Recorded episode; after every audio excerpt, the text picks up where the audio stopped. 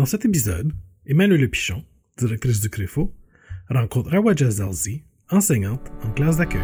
Puis chaque langue, pour moi, correspond à une paire de lunettes pour voir le monde. Donc plus on a de langues, et plus on a de façons joyeuses de découvrir et d'habiter le monde.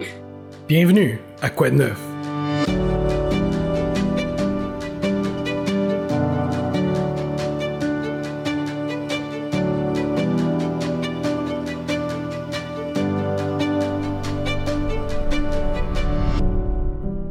Bonjour à tous. Euh, dans cette saison des balados du Créfo, nous nous intéressons plus particulièrement aux pratiques pédagogiques dites inclusives. Et aujourd'hui, j'ai vraiment la joie de recevoir Madame Rawet Zarzi, qui est enseignante dans ce qu'on appelle les classes d'accueil. Alors on en a parlé euh, pas mal des classes d'accueil, mais plutôt euh, de la perspective de la recherche. Aujourd'hui, on va en parler de la perspective de la classe. Merci à tous ces enseignants qui se mettent disponibles parce que sans eux, nous, chercheurs, ne serions, ne, serions rien. Elle enseigne au Québec, à l'école euh, Jacques Bizarre à Montréal, sur l'île Bizarre. vous avez fait vos études à Nice à l'université Sophia Antipolis. Vous avez d'abord fait une maîtrise de lettres modernes, puis une maîtrise en français langue étrangère, en même temps que le CAPES. Euh, Rawaja, vous avez travaillé à beaucoup d'endroits différents, euh, à l'université de Guelph, vous avez travaillé pour une association bénévole d'apprentissage à la lecture et l'écriture, dans des écoles de langue, de commerce, et finalement à la commission scolaire de Montréal dans l'enseignement de ces fameuses classes d'accueil. Alors, ce qui vous rend particulièrement euh, spécial, et, en particulier euh, euh, ce qui rend votre témoignage si riche, c'est aussi votre propre parcours. Vous êtes arrivé en France, à Fayence, dans le Var, à l'âge de 6 ans. Votre pays d'origine, c'est l'Algérie. Donc merci euh, Rawatja d'avoir accepté mon invitation. Merci beaucoup Emmanuel de m'avoir invité. Je me sens très honorée. Alors d'abord, je voudrais euh, euh, vous poser une question. votre vie, elle est marquée par la mobilité, hein, de l'Algérie à la France, puis vers le Canada, et puis en particulier vers le Québec au Canada.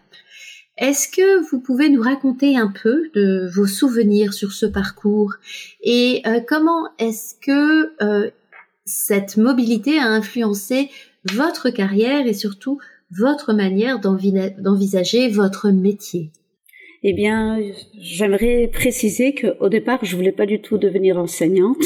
si on m'avait dit il y a 25 ans que je deviendrais enseignante, j'aurais dit mais non, c'est impossible. La première mobilité, elle a été en quelque sorte imposée puisque mon père euh, nous a rapatriés en France parce qu'il travaillait en France. Et euh, la deuxième, euh, le deuxième mouvement migratoire, il est choisi. c'est moi-même qui ai décidé de partir. D'ailleurs, j'aimerais préciser que je ne travaille plus pour la commission scolaire de Montréal. J'ai bougé encore, j'ai déménagé. Je travaille pour ce qu'on appelle maintenant les centres de services. Donc c'est le centre de service Marguerite Bourgeois, qui est dans l'ouest de l'île. Avant, je travaillais dans l'est. Euh, c'est à peu près, c'est une clientèle qui est différente.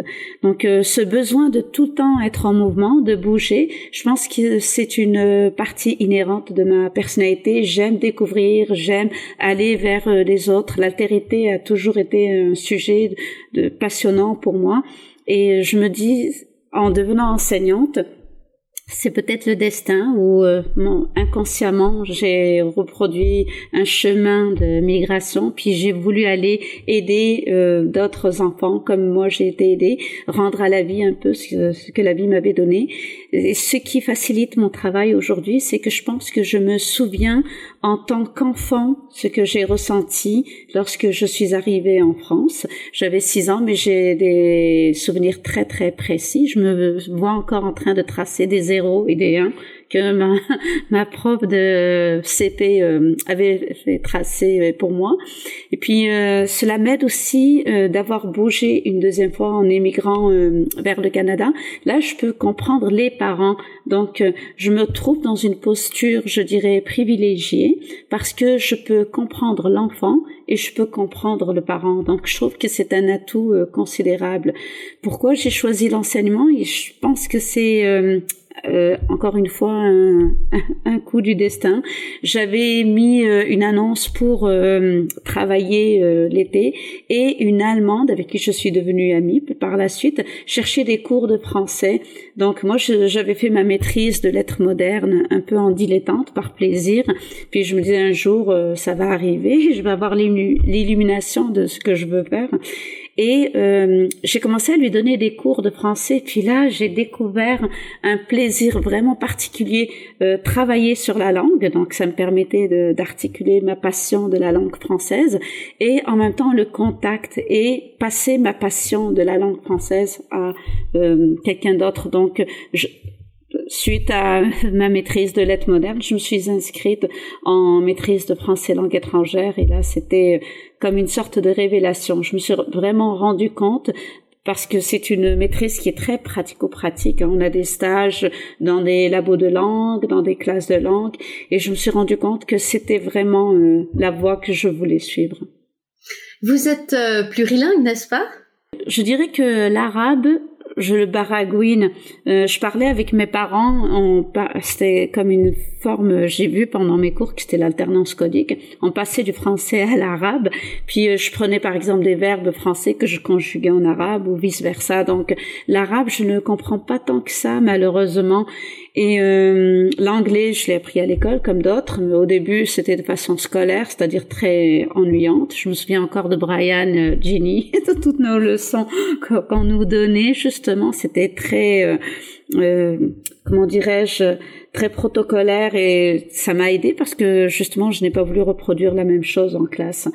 Et euh, j'ai pris l'italien parce que j'avais une prof de français que j'adorais, mais avec du recul, je me suis rendu compte que j'aurais dû prendre l'allemand. Ça m'aurait plus stimulé parce que j'avais trouvé le temps long, malheureusement, pendant mes cours d'italien. J'avais pris le latin pour le plaisir. Le grec et le chinois, je les ai appris en, euh, à l'université parce que on nous mettait en posture d'apprenant en fait, le chinois, c'était par plaisir, mais le, le grec, on devait se mettre en situation d'apprenant qui apprend une langue. Donc, on avait les deux euh, postures. On analysait les pratiques à éviter ou à reproduire, et en même temps, on apprenait euh, la langue. Vous êtes incroyable Combien de langues? Quatre ou cinq dans le répertoire? C'est beaucoup ben, bah, je, dir je dirais deux, les autres c'est plus en arrière-plan. Et en plus vous êtes très humble. Je reconnais beaucoup euh, beaucoup de votre expérience, donc ça me fait sourire. Euh, je voudrais euh, revenir un petit peu sur euh, votre expérience de nouvelle arrivante en France. Est-ce que vous pourriez nous raconter euh, est-ce que vous la qualifieriez de, vous qualifieriez vos souvenirs de positifs, négatifs, anxiogènes?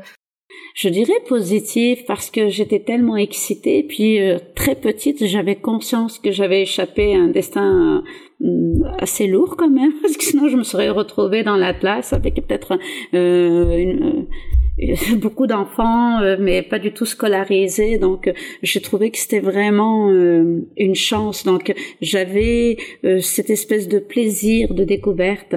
Hum, après, oui, c'est vrai qu'il y a eu peut-être des difficultés au niveau relationnel parce que je viens du sud-est de la France et c'est pas la région la plus ouverte. Donc, le Front National a souvent des scores très hauts dans mon village, mon ancien village. Mais d'un point de vue scolarité, j'ai adoré euh, euh, l'école parce que j'avais des profs, certains profs qui étaient très ouverts.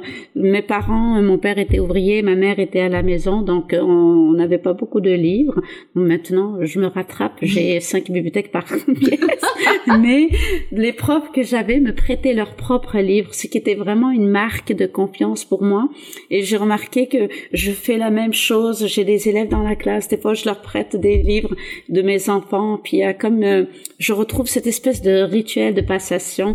Donc, euh, je pense que c'était quand même une des souvenirs heureux parce que je m'épanouissais à l'école. C'était mon milieu de stimulation. C'est beau d'entendre ça. Est-ce que euh, vous pouvez nous expliquer, et en particulier expliquer à nos auditeurs, qu'est-ce que ça veut dire enseignante en classe d'accueil? Bien déjà, le terme accueil me plaît beaucoup plus que francisation parce que je trouve que dans le terme classe de francisation, il y a comme un processus, c'est rigide, je n'aime pas du tout cette terminologie-là.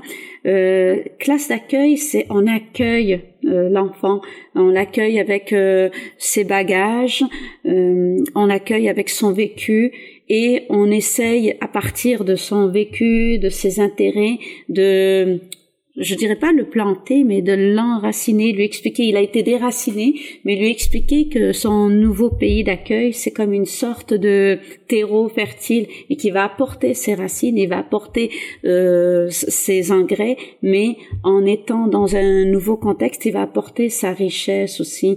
Euh, je me souviens à un moment, j'avais discuté avec quelqu'un qui m'avait dit, oh, mais toi, tu es une véritable salade niçoise parce que euh, je suis très éclectique. Puis je me suis dit, non, salade niçoise, tout est mélangé. Non, je me vois plus comme un diagramme de veine ambulant où j'ai plusieurs espaces. Puis je le vois avec euh, mes élèves, je leur dis tout le temps, tu apportes ton euh, vécu, tu arrives dans un nouveau pays, mais tu crées une troisième euh, voie, c'est comme une sorte de troisième espace. Donc c'est pour ça que j'ai le diagramme de veine en tête, mais c'est comme un interspace justement. Est-ce que vous pensez que ces élèves en situation de migration euh, soient particulièrement euh, vulnérables? Et si oui, quel est le rôle euh, des classes d'accueil? Peut Parce que les classes d'accueil, c'est quand même un concept euh, assez contesté. certains l'adoptent, certains le refusent. Non, il vaut mieux inclure, exclure, intégrer. Enfin voilà. Je peux comprendre le, questionnement parce que moi j'ai bénéficié du bain linguistique.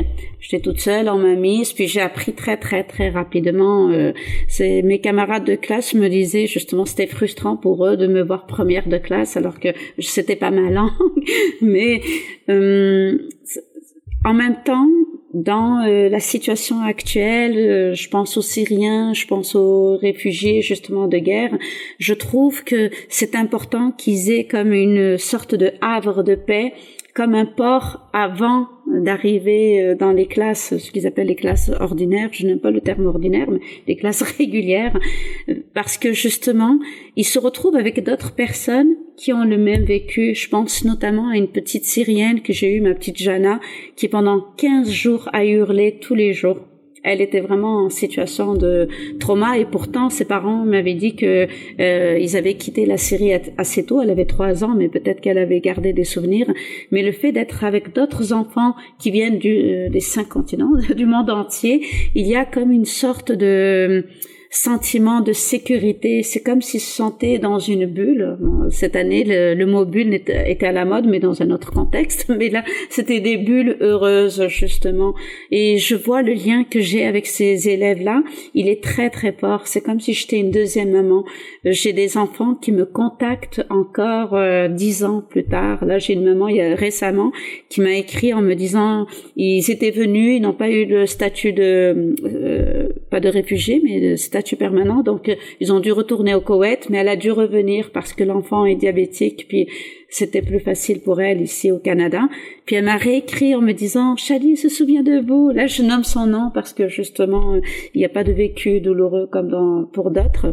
Mais euh, ça m'a vraiment touchée. Je me suis dit, mon Dieu, je l'ai eu. Il est rendu au secondaire plus grand que moi.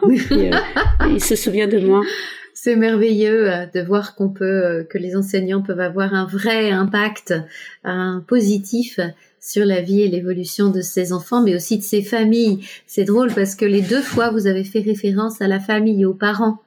Euh, est-ce que c'est quelque chose que vous intégrez à votre enseignement? Est-ce que les parents sont vraiment partie prenante de cet enseignement? Oui, je, je tisse tout le temps euh, un lien avec la famille. Je leur dis tout le temps justement, votre enfant c'est comme une graine que l'on sème, puis on est deux à l'arroser. Il faut qu'ils se sentent vraiment en sécurité si le discours euh, entendu à l'école et le discours entendu à la maison sont cohérents. Donc euh, c'est, on travaille main dans la main. J'ai toujours misé sur la collaboration. J'ai, j'utilise une plateforme Classe Dojo, puis je suis tout le temps en communication avec les parents. Je leur envoie des photos, je leur envoie justement, euh, j'ai un portfolio numérique. Quand ils réussissent, euh, je, j'envoie des moments de classe. Des fois, je réponds, mon mari me taquine en me disant que je fais le service à la clientèle, mais il y a vraiment le côté euh, très, euh, le lien est là. C'est, je trouve que c'est signifiant de d'établir ce lien-là avec la famille parce que sinon on n'arrive pas à grand chose. Ça me touche parce que moi je suis euh, maman de quatre enfants et je peux vous dire que quand l'école me contacte en général c'est qu'il y a un problème. Et là vous venez de dire que vous mmh. contactez les parents euh, pour leur dire quand il y a des bonnes nouvelles, voilà, je leur fais passer via classe dojo. Est-ce que c'est, euh, est-ce qu'on pourrait dire que c'est la caractéristique des classes d'accueil de mettre l'accent sur les bonnes nouvelles? Je voudrais pas vous brosser un tableau trop rose. je dirais que ça dépend des enseignantes parce que j'en ai connu qui justement se disaient ah c'est trop de travail, euh, mais euh, le lien avec euh, ces parents-là il est très important parce qu'ils se sentent compris. Puis concernant le mauvais comportement, moi je me dis tout le temps, il vaut mieux arroser les fleurs que les mauvaises herbes. Parce que si on envoie chaque fois euh, ce qui est négatif, on insécurise le parent, qui insécurise l'enfant et qui euh, justement euh, va se sentir pris entre un monde de reproches et je suis plus pour la bienveillance, l'accueil, c'est pour ça que j'aime le terme de classe d'accueil de l'enfant dans ses douleurs, dans sa façon de réagir parce que s'il exprime euh, des besoins, s'il dérange, c'est parce qu'il exprime des besoins qui ne sont pas identifiés. Donc c'est à nous d'aller identifier pourquoi cet enfant dérange. Un enfant ne dérange pas pour le plaisir de déranger. Est-ce que euh, euh, dans le lien avec les parents, il est exclusivement en français ou vous utilisez vos ressources plurilingues pour communiquer avec eux? Moi, j'écris euh, en euh, français parce que je me dis, euh, il faut que j'encourage justement ces parents-là à vouloir apprendre le français. Mais avec Classe Dojo, ils ont la possibilité de traduire dans plusieurs langues. Je pense en arabe, en farsi. Donc, il y a vraiment plusieurs façons de comprendre mon message. Mais en écrivant en français, ça les aide. le chinois, quand j'ai des parents, ben, je sors mes petites phrases. Donc, ça leur permet de se dire oh mais elle comprend des phrases ils se rendent vite compte que après euh, deux trois phrases ma connaissance est rudimentaire ça s'arrête là mais euh, je trouve que c'est important justement de faciliter la communication parce que si je me dis oh, moi je vais parler qu'en français puis ils se débrouillent par eux-mêmes on est dans la non-communication, puis on se tire dans le pied. Donc euh, la plateforme Classe Dojo, je l'aime beaucoup parce qu'elle permet aux parents justement de d'accéder à la vie de classe, aux réussites de l'enfant, mais aussi à mes messages, à la communication. Donc votre expérience, c'est que tous les parents ont au moins un téléphone sur lequel ils peuvent accéder à ce type de ressources. Exactement, j'ai tout le temps 100% euh, euh, de parents qui sont connectés. Ah, c'est impressionnant. Ah, alors, un concept sur, la, sur lequel vous travaillez beaucoup, et il faut le dire, hein, vous êtes vraiment quelqu'un qui écrit, qui communique, qui, voilà, qui, qui parle euh, de son travail. Euh, donc, j'ai on a trouvé pas mal de choses sur l'internet, euh, et vous travaillez beaucoup sur le concept de résilience. Alors, le concept de résilience est devenu très à la mode euh, en, en période de pandémie. Est-ce que vous, mais vous étiez vous y, vous y travaillez déjà avant cela? Est-ce que, alors, est-ce que vous pouvez nous expliquer ce que ça veut dire dans le cadre de votre travail? Bien, euh, j'avais découvert les travaux de Boris Cyrulnik, puis euh, ça m'avait vraiment passionné parce que peut-être que inconsciemment je me reconnaissais dans ce concept-là. Donc, euh, il voit la résilience comme la reprise d'un type de développement après un traumatisme, puis en accueil, même si les enfants ne viennent pas euh, de pays où il y a la guerre, il y a quand même une forme de traumatisme, de choc parce que ils sont déracinés, ils quittent leurs grands-parents, ils quittent euh, tout un univers, toute une culture, et, et puis un choc culturel quand ils arrivent ici aussi. Donc euh, développer justement euh, leur personnalité, leur potentiel malgré ces traumas. Je trouve que c'est le rôle de l'enseignant, c'est d'aller plus loin que la souffrance. Euh, Boris Cyrulnik disait justement que les enfants blessés sont encouragés à avoir une carrière de victime. Je dirais que peut-être que les enfants immigrants sont encouragés à avoir une carrière justement de difficultés et ce qui n'est pas le cas parce qu'à long terme les études le prouvent. Moi je me réfère souvent aux données probantes. Euh, à long terme on voit qu'ils réussissent beaucoup mieux que des élèves euh, du Québec. Il suffit d'aller voir dans les écoles euh, internationales comme Collège Saint-Louis, il y a beaucoup beaucoup d'immigrants et c'est une fierté de les voir réussir Bien sûr, bien sûr. Alors, vous écrivez, alors là, je, je, je vous cite, hein, est-il possible de développer la résilience chez les élèves? La souffrance relative à l'école, je ne l'ai connue qu'à cinq ans. Alors que j'admirais mon oncle qui écrivait sur une ardoise, ma grand-mère m'a expliqué que, en tant que fille, je ne pouvais pas aller à l'école. La vie en a décidé autrement puisque j'ai quitté l'Atlas pour grandir sur les bancs de l'école égalitaire de la République française mais je n'oublierai jamais le sentiment d'angoisse face à l'exclusion. C'est sûrement cet impératif qui m'incite aujourd'hui à faire en sorte que tous mes élèves bénéficient des mêmes chances à l'école, car après tout, c'est vrai qu'un enfant heureux apprend mieux. Ça m'a beaucoup frappé ce, cette, euh, ce que vous dites là, et parce que euh, la première chose que je me suis, la première question que je me suis posée, c'est si vous regardez votre propre parcours de vie, est-ce que vous pensez qu'il y a certains éléments individuels, soit, alors vous les nommez, hein, soit familiaux, soit de soutien, soit euh, voilà, euh, individuels, familiaux, soutien, qui ont particulièrement euh, influencé euh, cette résilience chez vous, enfin stimulé cette résilience chez vous? Je me dirais, ben, je garde déjà le souvenir de mon grand-père euh, qui était très courageux. D'ailleurs, je, je, me dis, j'essaie de me pousser pour écrire un jour un livre sur lui parce que il avait fondé lui-même euh, il avait euh, fondé tout un système de marchandises. Il avait monté son magasin. Puis euh, je le, il était le symbole même du courage pour moi. Puis euh, l'érudition aussi parce que je parlais beaucoup avec lui très petite. J'avais tout le temps des questions bizarres et c'était le seul qui me répondait. Donc euh, oui, arriver à l'école en France, ben ça a été une source de stimulation pour moi. Donc j'ai pu continuer à me stimuler. Les enseignants ont été euh, pour moi justement une forme de tremplin vers la culture parce que comme je disais ils me prêtaient leurs livres.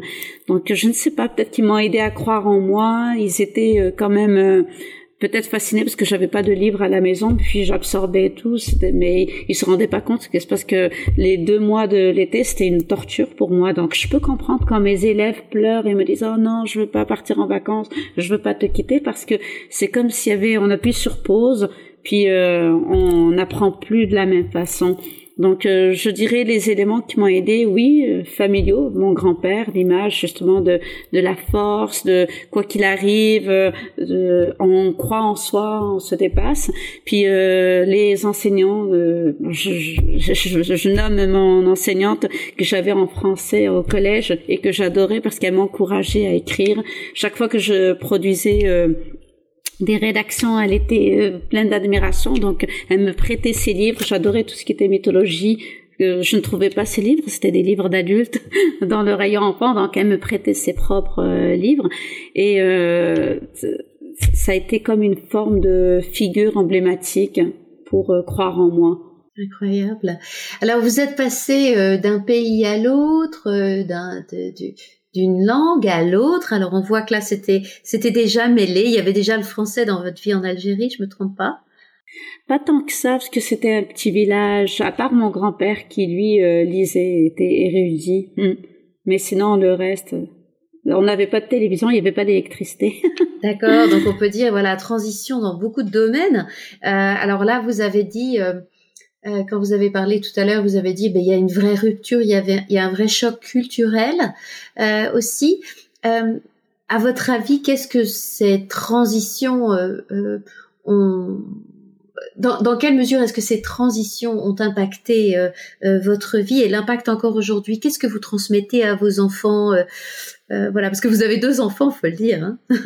oui, mon mari est québécois, ah donc euh, ils ont, ils ont justement eux la double culture, triple culture même. Euh, je, pour être honnête, la culture arabe, je l'ai pas tant passé que ça, parce que justement inconsciemment, peut-être que j'ai gardé l'idée que c'était pas valorisé donc, euh, je suis en train de revenir là-dessus, puis de leur faire écouter euh, des chants. Euh, j'ai découvert récemment Ouria Aishi, je pense. Elle, reprenait tout le folklore algérien, puis là, je retrouvais toutes les chansons que mes tantes chantaient avec le tambour oriental. Donc, il y a un côté vraiment retour aux racines, mais en étant plus riche de, ce, de tout ce parcours que j'ai vécu. Quand ils étaient petits, je leur faisais écouter toutes les euh, chansons, les berceuses du monde, de la série Dodo, la planète d'eau. J'adorais parce qu'ils pouvaient écouter du chinois, du, japonais et euh, autochtone, euh, des chansons autochtones. Et euh, c'était important pour moi de les ouvrir à toute cette sonorité là, toutes ces, toutes ces sonorités, parce que je trouve que c'est une richesse et c'était plus facile pour moi aussi en tant qu'adulte que d'écouter Caillou ou les chansons débilisantes pour les enfants. Donc, je préférais aller chercher un répertoire plus riche, plus, je dirais, euh, humain que les chansons pour bébés habituelles. C'est très beau parce qu'on entend tout le temps le mot euh, richesse, richesse de la découverte, richesse de la multiplicité, etc., qui reviennent euh, dans votre vocabulaire. C'est vraiment un retournement de situation, on dirait, par rapport à la manière dont on parle habituellement de la migration. Est-ce que, en tant qu'enseignante, vous mobilisez euh, ces ressources de la même manière avec vos élèves? Oui, je leur montre que justement euh, ils ont en eux un potentiel incroyable et que en étant dans un autre univers, ce potentiel-là peut s'actualiser en, étant multiplié parce que justement ils ont tout leur euh, bagage culturel plus euh, leur euh, vécu dans le nouveau pays, je dirais c'est comme une sorte de d'œuvre d'art qui sont en train de tisser. Euh, je parlais tout à l'heure de résilience, mais en fait il y a un art que j'adore japonais, c'est le kintsugi, je pense, où on utilise les fêlures de l'objet, un objet qui est cassé, patiné, on va le recoller, mais en mettant des lignes d'or. Donc c'est comme un nouvel objet qui est sublimé et ces enfants-là, je trouve que c'est comme une nouvelle identité qui est sublimée parce que euh, ils, ils, arrivent avec euh, leurs racines, on leur donne des ailes, mais il y a comme une façon de justement euh, créer une continuité entre ce qu'ils ont vécu, leur bagage. Il y a eu un très beau projet qui a été euh, fait dans une école secondaire. Je ne sais pas si vous en avez entendu parler. le livre Bagage, ils en ont fait un livre, je pense. Ils ont fait aussi une pièce de théâtre. J'ai adoré parce que je trouvais que c'était justement une façon de prendre le vécu euh, d'un immigrant pour euh, justement le transformer en, euh, en de l'or. C'est vrai, et c'est un, documentaire que j'ai découvert dans le cadre de mes cours il y a un ou deux ans maintenant et qui m'a absolument fascinée. mais vous-même, et on l'entend vraiment dans ce que vous dites, vous avez mis en place beaucoup de, projets absolument magnifiques, et vous dites que euh, vous voyez l'enseignant comme quelqu'un qui doit évaluer dans chaque situation sa propre marge de manœuvre. Alors je dois vous dire que c'est vraiment une expression qui m'a séduite parce que c'est vrai qu'on parle très souvent des contraintes de l'enseignant alors par exemple les politiques linguistiques, euh, euh, les curricula, euh, les programmes d'enseignement, etc. Mais vous non, vous vous voyez pas ces vous ne voyez pas ces obstacles, mais ou ces contraintes, on va dire, mais vous voyez, ok, où est à l'intérieur de, de, de, ce cadre, comment est-ce que je peux opérer pour pour justement euh, stimuler euh, non seulement ses capacités de résilience chez mes élèves, mais aussi euh, leur capacité tout court, voilà, leurs leur, compétences. Est-ce que vous pouvez nous parler de ça un petit peu? En fait, je pense que si on part du principe que chaque enfant a un potentiel à révéler, on arrive euh, dès le départ avec euh, pas mal de marge de manœuvre parce qu'on croit en lui, puis on va l'aider à croire en lui. Puis euh, en s'appuyant sur l'expertise des parents, parce que j'ai beaucoup aimé dans votre livre justement l'idée de, d'expertise, d'aller chercher l'expertise des élèves, des parents. On a un atout considérable parce que justement on peut comprendre l'enfant. Pourquoi est-ce que cet enfant par exemple qui arrive, je me souviens d'une petite Hilda euh, mexicaine qui a pleuré pendant deux semaines, mais en fait c'est parce qu'elle était excellente dans son pays. Puis la pauvre, elle arrive, elle se retrouve dans un dans une situation, un contexte où elle ne maîtrise plus du tout, où elle est où elle passe euh, d'excellence à euh, novice. Donc c'est en discutant avec les parents que là j'ai compris ah mais elle il faut que je la mette en situation justement de de réussite, il faut que je valorise. Donc, elle peut faire un dessin pour pouvoir justement écrire dans sa langue en espagnol, puis moi, je peux l'aider à, lui expliquer. Ou un autre enfant qui pleure parce que justement ses grands-parents lui manquent, ben ok, on va lui écrire une carte postale, et puis euh, tu peux l'écrire dans ta langue. Je crois vraiment euh, en la capacité de l'enfant lorsqu'on lui permet de se sentir expert. Et euh, Françoise Armand, justement, va dans ce sens en disant que, justement, en permettant à l'enfant de reconnaître euh, qu'il est expert dans sa langue, ça permet à l'enfant de d'actualiser son potentiel parce qu'il il utilise euh, sa langue maternelle ou sa langue première comme tremplin vers la langue seconde. En fait, il se sent autorisé à être lui-même il n'est pas euh, dénigré. Lorsque j'ai eu la formation avec Françoise Armand, ben, tout à l'heure je parlais du fait que euh, la langue arabe n'était pas valorisée à mes yeux lorsque j'étais enfant. Ça a été comme une sorte de psychothérapie. je me suis dit, oh, c'est génial ce qu'elle dit parce que c'est vrai, en utilisant la langue de l'enfant, on va beaucoup plus loin que euh, en lui disant oublie ta langue, en essayant de l'assimiler au lieu de, de lui apprendre justement à porter sa richesse. De l'inclure, de lui dire ton nom est beau. Hmm.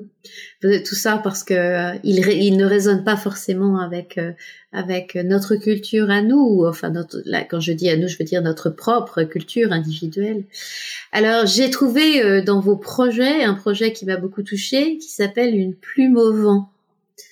Et alors on peut le trouver sur internet, on mettra le lien pour nos auditeurs. Et ce qui me frappe dans, dans vos projets, c'est qu'ils sont très beaux. Ah, il y a beaucoup de beauté, il y a beaucoup d'art. Ah, vous mettez, vous, vous employez des professionnels. Vous faites, euh, voilà, il y a, il y a, vraiment quelque chose de très beau qui se passe. Donc j'ai l'impression que pour vous, votre marge de manœuvre en ce qui concerne euh, des pratiques plus inclusives, elle passe vraiment par l'art. Et ça, ça me plaît aussi beaucoup. Est-ce que vous voulez nous parler un peu de ces différents projets que vous avez menés ou que vous souhaitez mener? En fait, c'était une façon de me stimuler. non, je plaisante. C'était une façon de valoriser les enfants. Euh, on avait commencé en 2016 à faire, à regrouper des berceuses. Euh, on a une berceuse arabe, une berceuse autochtone, euh, des, euh, des, berceuses en français. Moi, j'avais choisi Cochic dans les prêts parce que c'est ce que j'avais appris lorsque j'étais petite. Donc, euh, je m'identifie plus à la culture française parce que j'ai pu m'épanouir dans cette culture-là. Et les enfants avaient pu écrire des des justement sur les quatre saisons.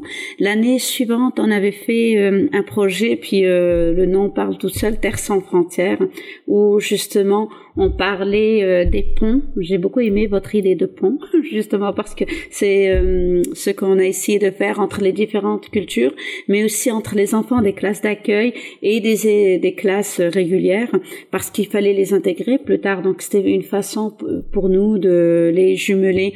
Puis euh, l'an passé, on avait commencé un projet sur le thème de l'écologie. C'était l'être de la terre-mère, euh, la mère-terre, ou terre-mère, pardon, euh, à ses enfants. Malheureusement, la pandémie est arrivée, donc euh, on n'a pas pu le continuer, mais je le garde en réserve pour dans deux ans. Puis l'artiste avec qui on devait travailler, Benoît Archambault, c'est un ami de Marc Sauvageau avec qui on travaille depuis très longtemps. Et il m'avait dit, oh, écoute, on pourrait continuer. Puis je me suis dit, ah oui, c'est vrai, on pourrait, mais d'une autre façon. Puis j'ai une amie, Stéphanie Qui enseigne, euh, c'était ma première patronne d'ailleurs, qui enseigne à l'université de Guelph. Et euh, elle devait faire un atelier sur le sur la poésie. Puis elle m'avait dit, oh, connais-tu des étudiants euh, au Québec qui pourraient justement échanger avec mes étudiants? Et puis je lui ai dit, ah, mais je je devrais te mettre en contact avec Marc parce que lui, il fait des ateliers de poésie mais en slam. Donc en discutant, on s'est dit oh, on va faire des euh, un poème qui va devenir un slam. Donc on a pris différents poèmes au départ. C'était le thème, c'était le temps, puis c'est devenu les quatre saisons, mais c'est pas grave.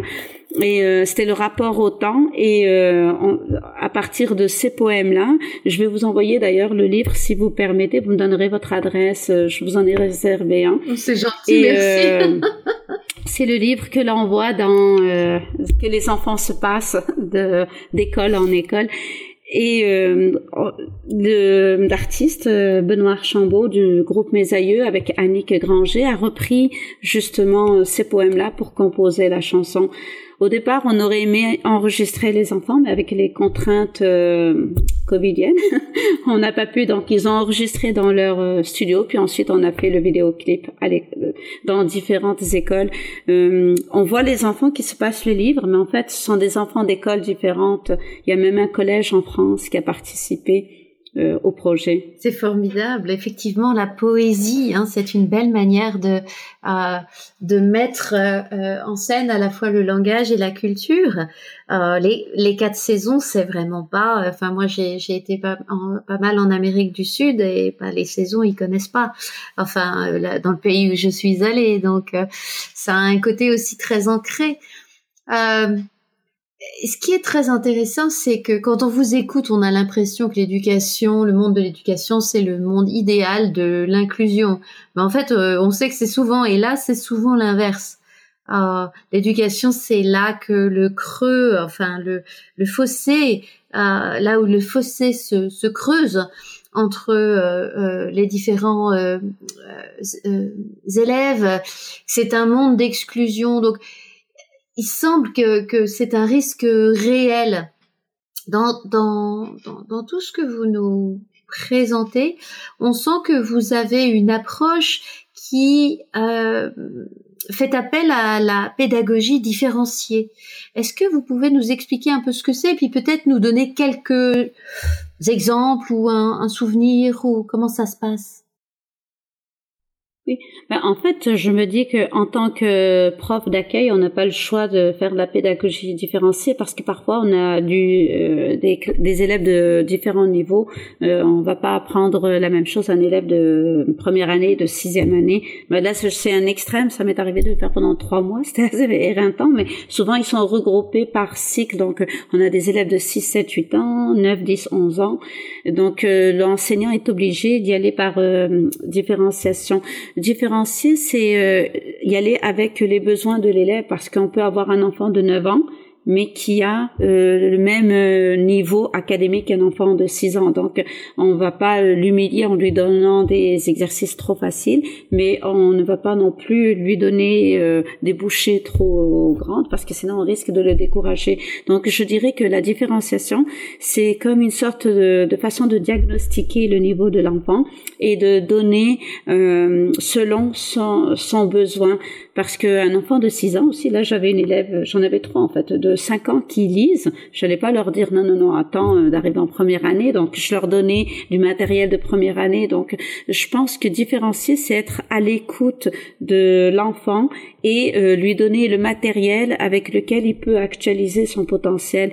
Puis, je crois vraiment aux données probantes. John Hattie dit que justement l'effet enseignant euh, est un des facteurs de réussite, justement. Et en donnant des facteurs de protection aux enfants, en leur permettant d'actualiser leur potentiel, on favorise leur euh, réussite scolaire, mais on les aide à, vivre une scolarité réussie aussi, parce qu'on parle tout le temps de réussite scolaire, mais je trouve que c'est important d'avoir une scolarité réussie. Puis une scolarité réussie, c'est de se sentir écouté, compris et aussi euh, épaulé à l'école. Puis euh, j'ai en tête euh, le sens de Claudel lorsqu'il dit connaître, c'est naître avec.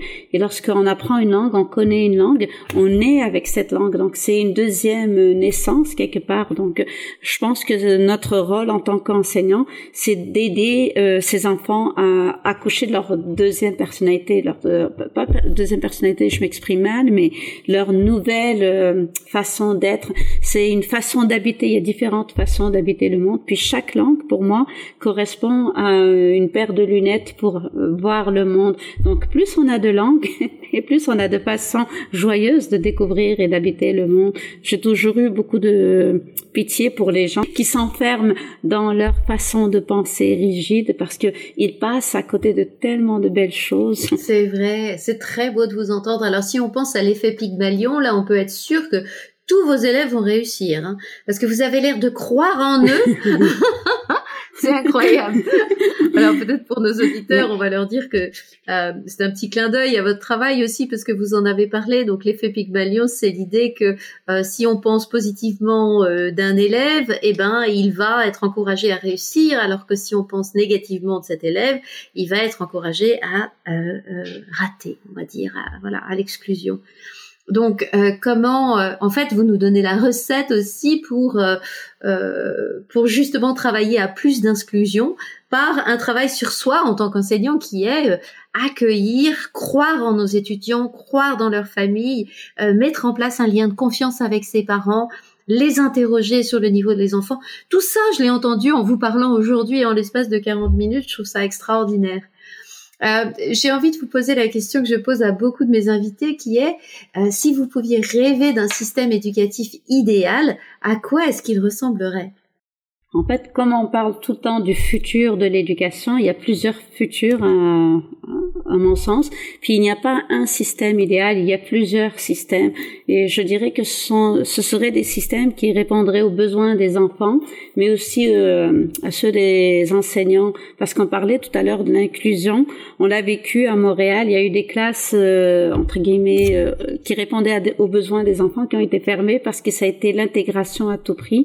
Mais ça a été très mal fait et en voulant intégrer, ils ont exclu parce que les enseignants sont retrouvés avec des débordés, avec des enfants euh, pour lesquels on ne pouvait pas offrir de services. Donc c'était euh, une exclusion dans l'inclusion. C'était une inclusion politique, je dirais, mais qui n'a pas été réfléchie. Donc le le système éducatif idéal, je trouve qu'il devrait tenir compte justement de l'expertise des enseignants. Aussi, on parlait tout à l'heure de l'expertise des enfants et des parents, mais les enseignants aussi ont leur mot à dire les enseignants, les directions, moi j'ai connu, puis là j'ai une excellente, j'ai la perle des perles, euh, direction qui justement écoute son personnel, écoute les enfants, puis tient compte des besoins réels et euh, non pas des taux de réussite ou euh, des des contraintes budgétaires. Donc je me dis un système idéal serait un système où l'enfant serait euh, pris en charge, mais avec euh, son potentiel actualisé et où les enseignants auraient leur mot à dire. D'ailleurs, j'ai beaucoup aimé dans votre livre le fait que vous mentionnez justement l'expertise des enseignants parce qu'il faut rendre à César ce qui était à César. Ils sont là aussi pour connaître, écouter les avis des recherches, puis des chercheurs, pardon, mais aussi donner leur avis. Puis je vous remercie de me donner une tribune. C'est moi qui vous remercie. Alors ma dernière question, c'était de savoir s'il y avait quelqu'un ou, plusieurs personnes peut-être que vous voudriez remercier, des personnes qui auraient influencé particulièrement votre parcours. J'ai l'impression que euh, le premier, ce serait votre grand-père, mais peut-être que vous avez envie de citer d'autres personnes. Je dirais euh, oh, mon prof de philosophie qui m'avait ouvert justement aux valeurs platoniciennes. Tout à l'heure, vous me parliez du beau. C'est une façon justement de valoriser le beau, le bon, le vrai. Euh, puis le beau par l'art, euh, le bon par la bienveillance, le vrai par l'authenticité de l'enseignant. Je citerai aussi euh, Françoise Armand parce que je trouvais que ses travaux, ses ateliers euh, ont été vraiment une véritable je dirais pas révélation parce que je travaillais déjà euh, de la sorte, mais ont été une source d'inspiration. Ça fleur des langues. Chaque année, je demande aux enfants justement de me donner leur langue, puis on fait la fleur des langues. Euh, Marguerite Yourcenar pour euh, sa vision aussi euh, positive de l'éducation en passant l'érudition, toujours donner aux enfants ce qu'ils demandent et ne pas tout le temps donner moins. Maria Montessori pour le côté euh, euh, actualiser le potentiel de l'enfant, mais en suivant euh, son désir épistémologique, son désir d'apprendre. Donc oui, je pense que c'est une gamme assez riche. Je suis quelqu'un de très éclectique. En tout cas, quelqu'un de passionnant. Ah, j'ai l'impression que en une, en un entretien, on va pas épuiser euh, tout ce qu'on pourrait dire, tout ce qu'on pourrait se raconter. Je voudrais juste euh, dire aux auditeurs que si vous tapez sur internet euh, le nom de Rawaja, vous trouverez pas mal de choses à lire. J'ai moi-même été passionnée par un article dont je me suis beaucoup inspirée pour construire cet entretien et vous le trouverez donc sur internet à l'adresse que nous mettrons sur notre site et il s'appelle Contrer la souffrance à l'école, du pâtir à l'agir. Euh, qui, est, vraiment vraiment très très intéressant donc et puis je vous invite à visiter les, les nombreux projets euh, que euh, Rawaja a menés avec ses différentes classes et dont vous trouverez aussi euh, les liens euh, en ligne voilà permettre aux enfants d'être des experts être à l'écoute euh, écouter aussi les besoins réels des enfants, des familles, mais aussi de leurs enseignants, euh, et faire du vrai pour l'authenticité. Je pense que ce sont euh, de belles, de belles manières de clore euh, euh, cet entretien qui m'a beaucoup apporté. Merci beaucoup, euh, Rawaja, pour votre témoignage et au plaisir. Merci à vous, Emmanuel. Au plaisir, ça a été un plaisir. Merci beaucoup. Vous avez aimé cet épisode? Faites-nous part de vos commentaires sur les réseaux sociaux ou par courriel à crefo.oise.utoronto.ca.